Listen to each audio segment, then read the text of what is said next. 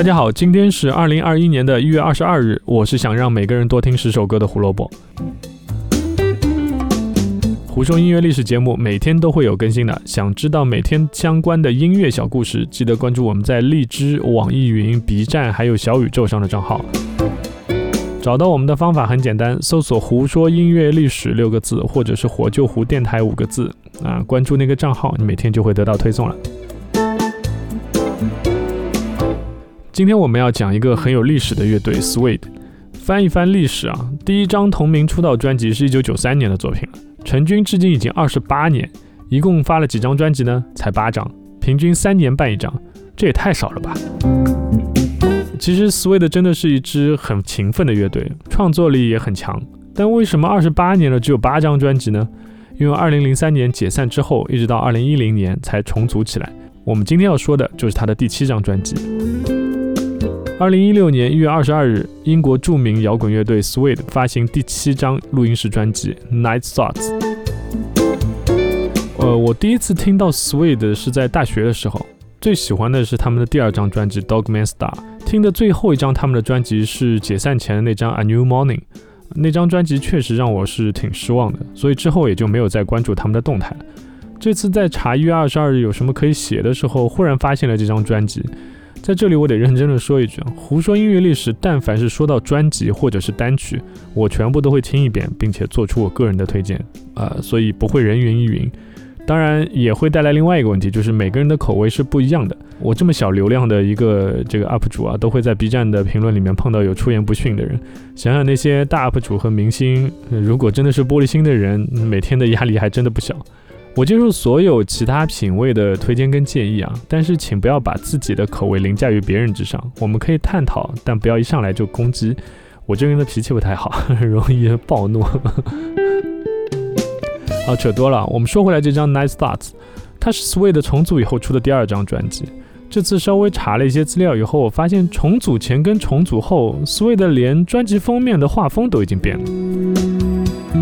可能是因为我自己很喜欢黑胶的原因，所以唱片封面我都一直会很关注。因为黑胶的封套比较大嘛，三十乘三十厘米嘛，那毕竟封面它也是这个唱片工业的一部分啊，所以我还是会比较关注的。重组后的专辑封面基本上都是暗色系，虽然内容不是单色调，但相比以前的丰富多彩啊，现在真的是内敛跟低调了很多。而乐队的这个 logo Suede 这个单词的颜色也一直是纯白色，在暗色调的封面上面，它是比较突出的。早在2014年的一月，主唱 Brad Anderson 就已经迫不及待地告诉大家，乐队正在准备一张全新的专辑，而且不仅仅只是停留在一个想法上，他们已经开始写了。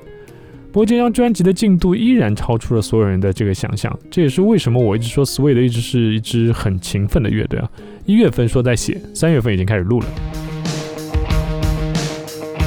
今天要给大家推荐的歌曲啊，我在 Like Kids 还有 Outsiders 这两首歌里面反复横跳。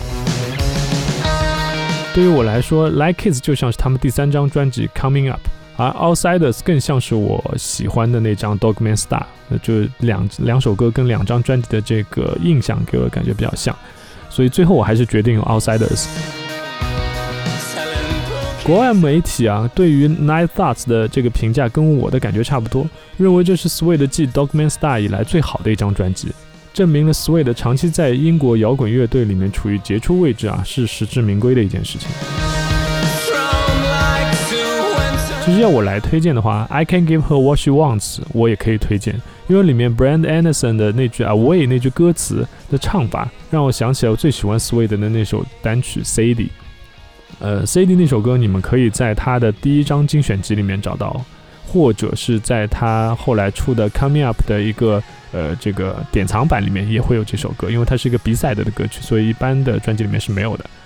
呃，不过我还是比较推荐大家把 Nice Thoughts 这张专辑啊全部从头听到尾，我相信你不会失望的。另外，Nice Thoughts 它本身在出的时候，他们还配套有了一部电影。啊，他们曾经在这个巡回演唱会的这个现场也播放过一部同名电影，就叫《Night Thoughts》。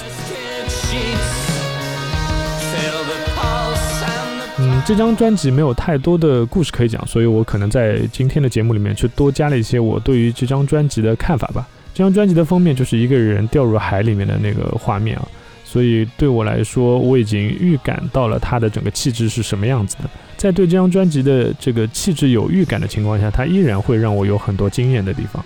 所以我个人还是挺喜欢这张专辑的。一个出道这么久的乐队，在这个二零一六年能拿出这样一张作品，我觉得是比较让我惊喜的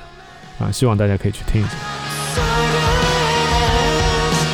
感谢收听今天的节目《胡说音乐历史》，音乐让每天更重要。明天我们得说一个我不太熟悉领域的标志人物，他的名字的读音啊，是我跟九九老师学的，